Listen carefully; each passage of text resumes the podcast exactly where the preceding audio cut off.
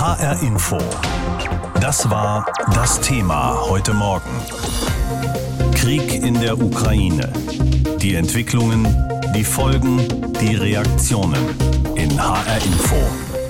Wir sind bei den Folgen für Russland. Ein Leben in Russland, das ist für viele Menschen inzwischen unerträglich geworden. Seit Kriegsbeginn hat sich die Lage für die Bevölkerung massiv zugespitzt. Da ist die Staatspropaganda, die den Ukraine-Krieg als Spezialoperation verharmlost. Da ist das neue Gesetz, das jedem, der etwas anderes behauptet und protestiert, mit drakonischen Strafen droht. Und da ist die durch die Sanktionen ausgelöste fatale wirtschaftliche Lage mit hoher Inflation und leeren Regalen in den Geschäften. Und da ist auch die Abschottung des Landes, weil es praktisch keinen internationalen Flugverkehr mehr gibt. Tausende Russen sollen das Land inzwischen schon verlassen haben. Ein Ziel sehr vieler Exilanten ist das benachbarte Georgien. Dort lebt Sonja Schiffers. Sie ist Leiterin des Regionalbüros Südkaukasus der Heinrich-Böll-Stiftung mit Hauptsitz in Tiflis. Ich habe Sie vorhin gefragt, wer sind die Menschen, die nach Tiflis kommen und denen Sie jetzt vermehrt begegnen? Ja, also es gibt keine genauen Daten, aber es scheinen tatsächlich viele junge, gut ausgebildete Leute zu sein, wie Sie es gerade auch schon im Vorspann gesagt haben. Es sind viele Leute, die in Russland in den letzten Jahren versucht haben, sich ein kleines Stück Freiheit irgendwie zu schaffen, also die ihre eigenen Unternehmen gegründet haben, die ihre Bars hatten. Auch viele natürlich, die in den letzten Jahren sich schon kritisch gegenüber Putin geäußert haben.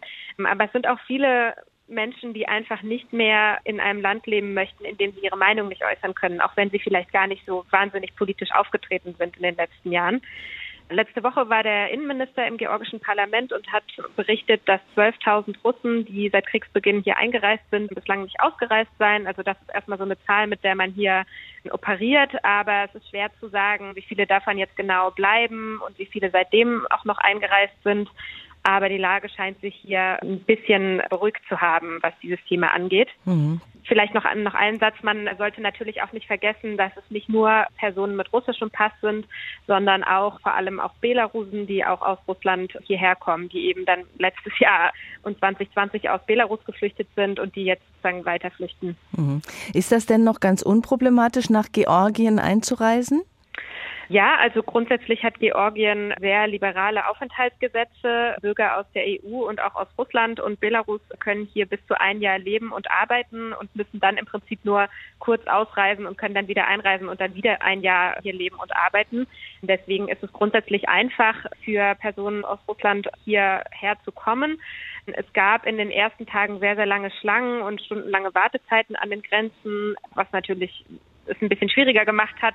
Und es gab auch einzelne Fälle von unabhängigen Journalisten, die nicht reingelassen wurden. Die georgische Regierung hat das nicht öffentlich begründet. Man kann da nur spekulieren, warum sie nicht reingelassen wurde, aber das hat sehr viel Kritik auch hervorgerufen, dass gerade die Menschen oder einige der Menschen, die in Russland so bedroht sind, hier dann nicht reingelassen wurden. Wobei man auch sagen muss, dass auch sehr viele unabhängige Journalistinnen aus Russland und in Georgien bereits sind. Also es ist nicht so, dass sie sozusagen alle nicht reingelassen werden. Mhm. Also die Menschen kommen relativ leicht nach Georgien rein, bis auf wenige Ausnahmen, die Sie uns geschildert haben. Aber wenn man dort leben will, man muss ja auch irgendwie Geld verdienen. Wie sieht es denn da aus? Ist das leicht, einen Job zu bekommen in Georgien? Äh, nein, das ist es leider nicht. Mein Eindruck ist, dass die meisten aus Russland, die jetzt hierher gekommen sind, noch weiterhin für ihre russischen Arbeitgeber arbeiten. Die sozusagen Homeoffice sind ja viele jetzt auch schon gewöhnt seit den letzten zwei Jahren. Und einige arbeiten eben weiterhin für ihre russischen Arbeitgeber, aber dann eben aus Georgien.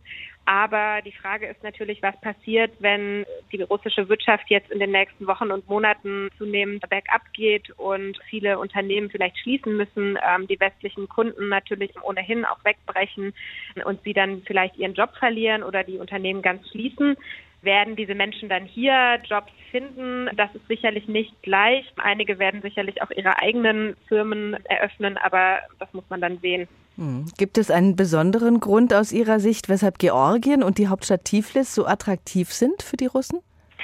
Ja, also Georgien hat für viele Russen so ein bisschen den Status als Sehnsuchtsort, was ja ja etwas sozusagen vielleicht überraschend ist aus westlicher Perspektive. Es gab ja 2008 den Russland-Georgien-Krieg, als Russland hier einmarschiert ist und da auch sehr viel anti-georgische Propaganda in Russland.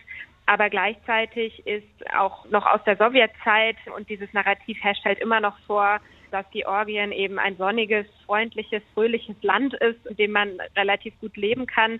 Und viele Russen sind hier auch als Touristen gewesen in den letzten Jahren und haben sozusagen die Vorzüge, wenn man das entsprechende Geld hat, des Lebens äh, in Georgien und der ja, Kultur schon genossen und deswegen ist Georgien sicherlich recht beliebt und es ist eben auch einfach hier einzureisen aufgrund der Einreisebestimmungen und der sehr ähm, liberalen Regeln, was die Eröffnung von, von Unternehmen angeht.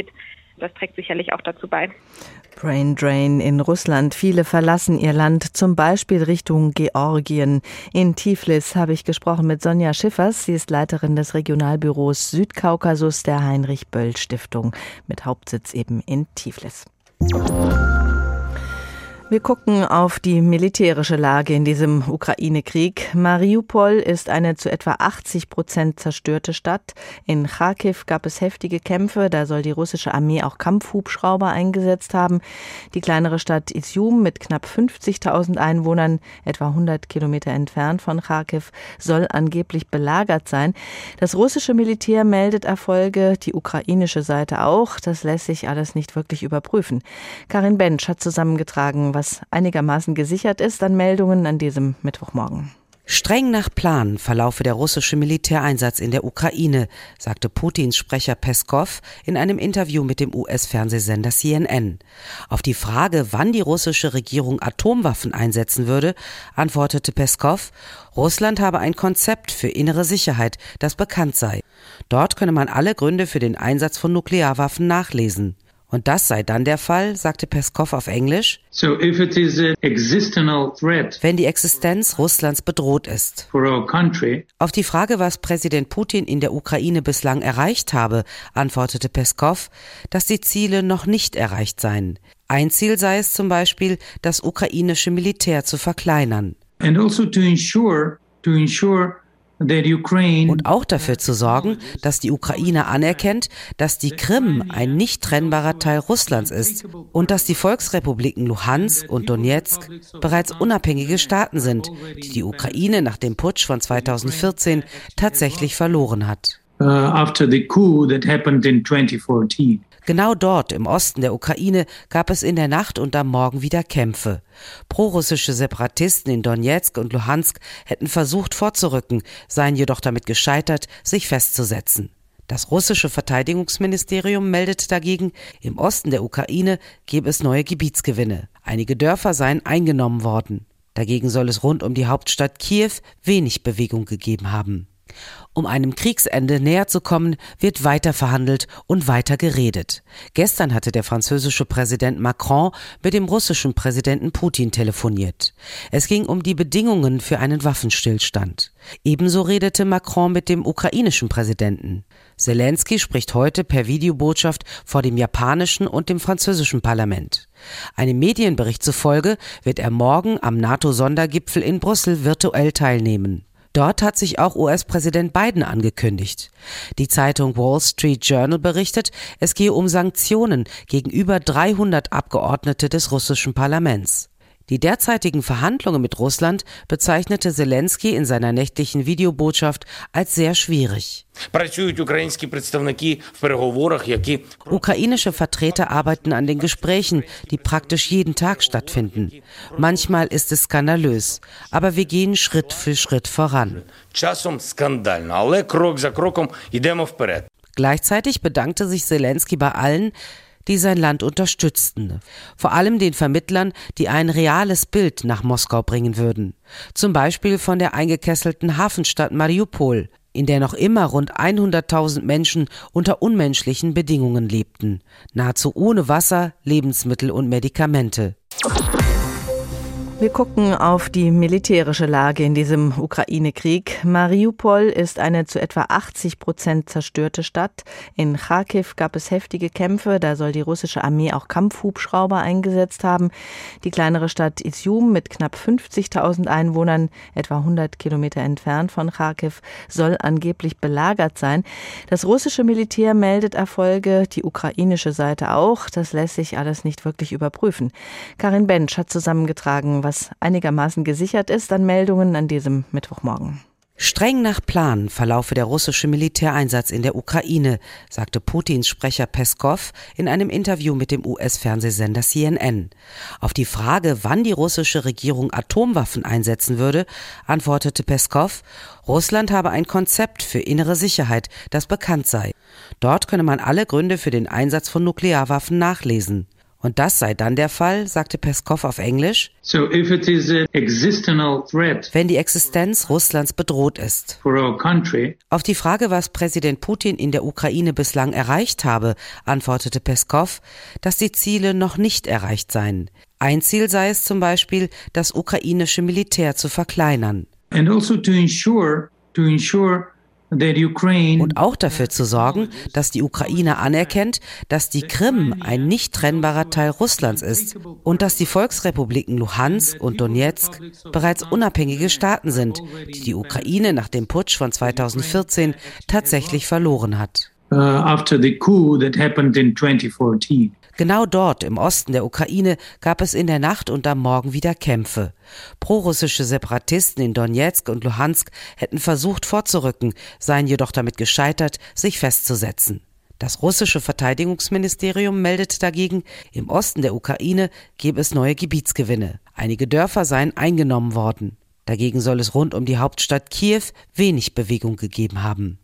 Um einem Kriegsende näher zu kommen, wird weiter verhandelt und weiter geredet.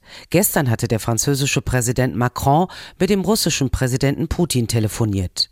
Es ging um die Bedingungen für einen Waffenstillstand. Ebenso redete Macron mit dem ukrainischen Präsidenten. Zelensky spricht heute per Videobotschaft vor dem japanischen und dem französischen Parlament. Einem Medienbericht zufolge wird er morgen am NATO-Sondergipfel in Brüssel virtuell teilnehmen. Dort hat sich auch US-Präsident Biden angekündigt.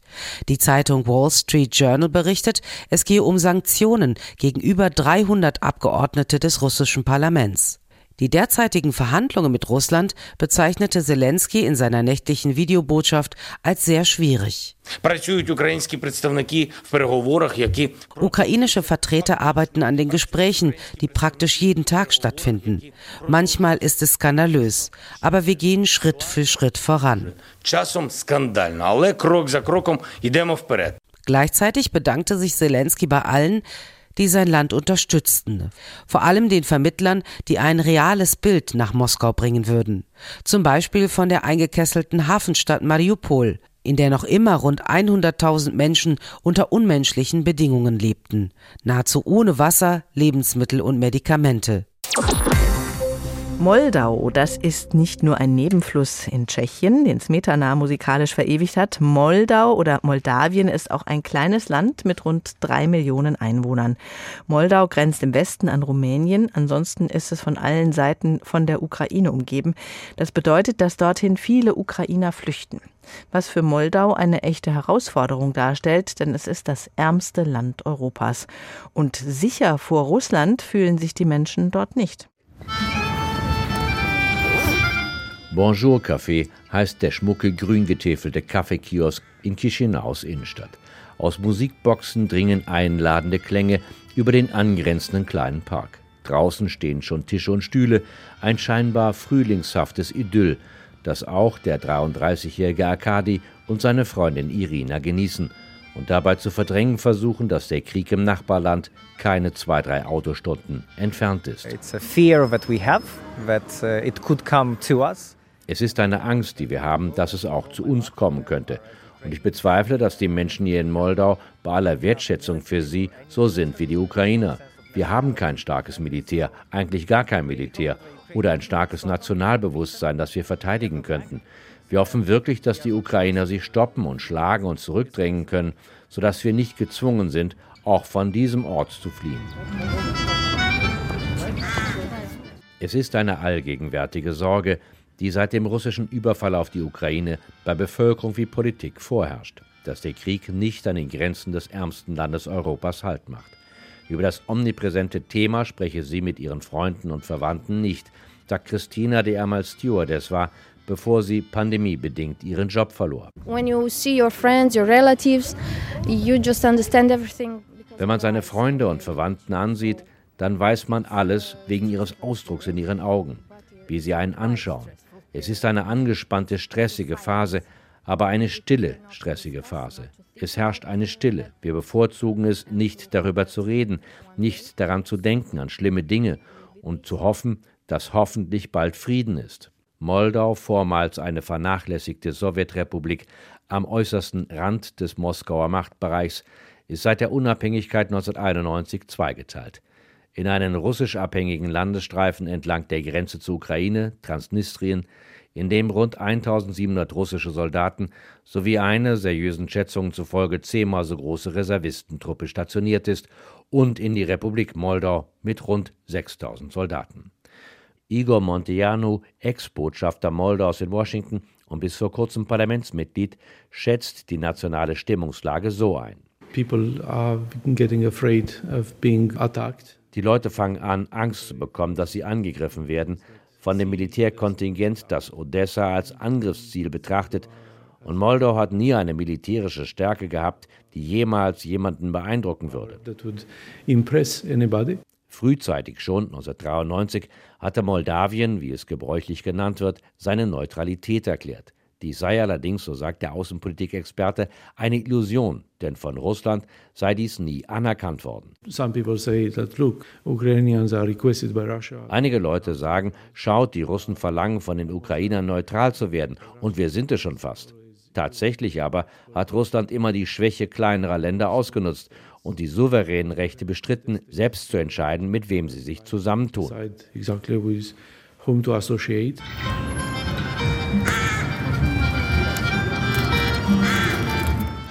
Das Kriegsgeschehen im Nachbarland legt über die Zukunft Moldaus einen dunklen Schatten. Moldau hat viele ukrainische Flüchtlinge aufgenommen und hat Angst, dass Russland auch nach ihrem kleinen Land greifen könnte. Clemens Fehrenkotte berichtete. Es ist schon ein bisschen zur traurigen Routine geworden. Jeden Tag fragen wir nach bei den wenigen in der Ukraine verbliebenen Journalisten, was sich getan hat, wie die aktuelle Lage ist. Am liebsten würden wir natürlich hören, dass die Kampfhandlungen eingestellt wären, aber davon sind wir wohl noch weit entfernt. Bernd Muschborowska berichtet von der Großstadt Lviv aus, im Westen der Ukraine, dort, wo es relativ ruhig ist, was die Kampfhandlungen betrifft. Aber viele, die aus anderen Teilen des Landes geflohen sind, kommen in Lviv an. Herr Muschborowska, wie ist es heute Morgen dort? Also ähm, es ist tatsächlich ruhig hier im Westen, war es auch in der vergangenen Nacht hier in Lviv Total ruhig, also einmal eine Nacht ohne Luftalarm, auch heute früh noch nichts. Normalerweise ist das äh, auch eine Routine, äh, auch wenn hier nicht gekämpft wird im Westen der Ukraine. Wenn sich Flugzeuge hier in der Gegend aufhalten, dann gibt es Alarm und man wird aufgefordert, sich in die Keller zu begeben. Also es war ganz ruhig und es soll auch im Rest des Landes, also auch in den umkämpften Gebieten heute ruhiger gewesen sein als in den vergangenen Tagen. Aber es wurde natürlich gekämpft, vor allem in der Region Kharkiv Kharkiv und äh, auch Mariupol ist äh, ganz besonders heftig umkämpft die ganze Zeit. Auch in Kiew gibt es Kämpfe vor Kiew, dort wo sich die russischen Truppen quasi immer weiter äh, auf die Hauptstadt zubewegen. Es wird allerdings vom ukrainischen Generalstab äh, heute früh bekannt gegeben, dass äh, die ukrainischen Streitkräfte quasi die russischen Angreifer zurückhalten konnten, sogar zurückdrängen konnten. Das sind natürlich alles so Detailinformationen, die man auch gar nicht überprüfen kann. Aber es wird gekämpft an den Hauptkampforten Kiew, Kharkiv, im Donbass, bei Donetsk und in Mariupol. Aber es war heute wohl ruhiger als in den vergangenen Tagen. Wie sieht es denn ähm, bei der Versorgung der Flüchtlinge aus, der Binnenflüchtlinge, die aus dem eigenen Land jetzt nach Lviv gekommen sind? Ja, also die sind natürlich ein Problem, so viele Menschen, die versorgt werden müssen, aber man muss wirklich sagen, und das äh, merkt man hier auch in Lviv ganz deutlich, die, die große Hilfsbereitschaft äh, der Ukrainer, ja, den Flüchtlingen zu helfen. Die werden untergebracht in Privatunterkünften, Gastronomen stellen Hotels und Hotelzimmer oder Veranstaltungssäle als Unterkunftsraum zur Verfügung. Und es gibt eine ganz große Hilfsbereitschaft. Es wird hier überall gesammelt. Es gibt Freiwilligeninitiativen, die Hilfsgüter für die Flüchtlinge sammeln, aber auch äh, für die kämpfende Truppe. Also es gibt sehr viele Initiativen, die Kleidungsstücke für die Soldaten anfertigen, sammeln, dorthin schicken, Schusswesten. Da gibt es eine ganz große Solidarität in der Gesellschaft. Man kann sagen, das ist so mein Eindruck, dass äh, äh durch diesen Krieg die ukrainische Gesellschaft, die ja auch ganz unterschiedliche Strömungen hat, sehr stark zusammengerückt ist. Bisher waren die Ukrainer ja extrem motiviert, ihr Land zu verteidigen. Die russische Armee versucht mit den Angriffen auf zivile Ziele, auf die Bevölkerung, die Moral zu brechen. Wie ist da Ihr Eindruck? Welche Wirkung hat das? Also das ist ganz schwer einzuschätzen. Ich habe nicht den Eindruck, dass das nachlässt, weil man merkt eben äh, mit den Menschen, mit denen man spricht, dass sie alle total gegen diesen Krieg sind natürlich, aber auch äh, für die Ukraine sind und Unsere Jungs, unsere äh, Soldaten an der Front verteidigen uns und wir müssen alles tun, um sie zu unterstützen. Die Informationen über Verluste, über Erfolge bei den Gegnern, die werden hier jeden Tag bekannt gegeben. Ja, es gibt hier in Lviv ein Café, da hängt ein großes Plakat, da wird jeden Tag aktualisiert, äh, wie viele russische Soldaten schon getötet wurden und wie viele Panzer vernichtet und Flugzeuge abgeschossen wurden. Ob diese Zahlen stimmen, weiß kein Mensch. Das sind zwar Zahlen, die vom ukrainischen Verteidigungsministerium herausgegeben werden, um irgendwie die Moral der Menschen und der Truppe zu stärken. Aber ob sie stimmen oder ob es Propaganda ist, weiß man nicht. Flüchtlinge aus der Ukraine, die nach Deutschland kommen, sollen möglichst schnell integriert werden. Die Kinder sollen in die Schule gehen können. Für die Erwachsenen soll es Deutschkurse geben und am besten auch Arbeit und eine Wohnung. Dafür braucht man ein Konto.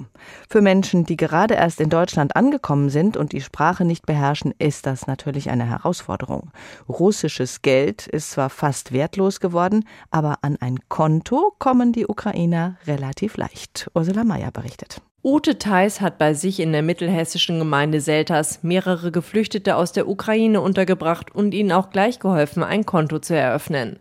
Dafür sind sie alle zusammen zur Kreissparkasse Limburg gegangen. Einen Übersetzer hatten sie zwar nicht dabei, erzählt die 73-Jährige, aber mit Händen, Füßen, wenig Englischkenntnissen und zur Unterstützung immer Übersetzungsprogramm ging das alles ganz prima. Die Flüchtlinge hatten ihre ukrainischen Reisepässe mitgebracht. Darin steht standardmäßig alles auf Ukrainisch und Englisch, sagt Theis. Sodass alle glücklich waren, dass wir das alle lesen konnten und nicht noch irgendwo eine Schreibübersetzung suchen mussten. Das vereinfacht einfach vieles. Und so sei das Konto ruckzuck freigeschaltet gewesen. Das ist für die Familien laut Theis unverzichtbar, damit sie Leistungen vom Sozialamt beziehen können und vielleicht später ein monatliches Gehalt.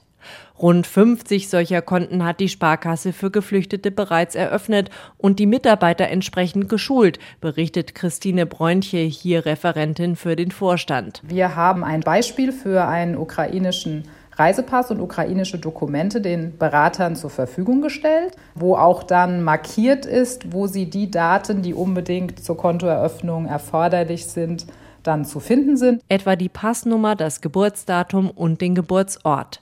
Neben Pässen akzeptiere man ebenfalls ukrainische Personalausweise.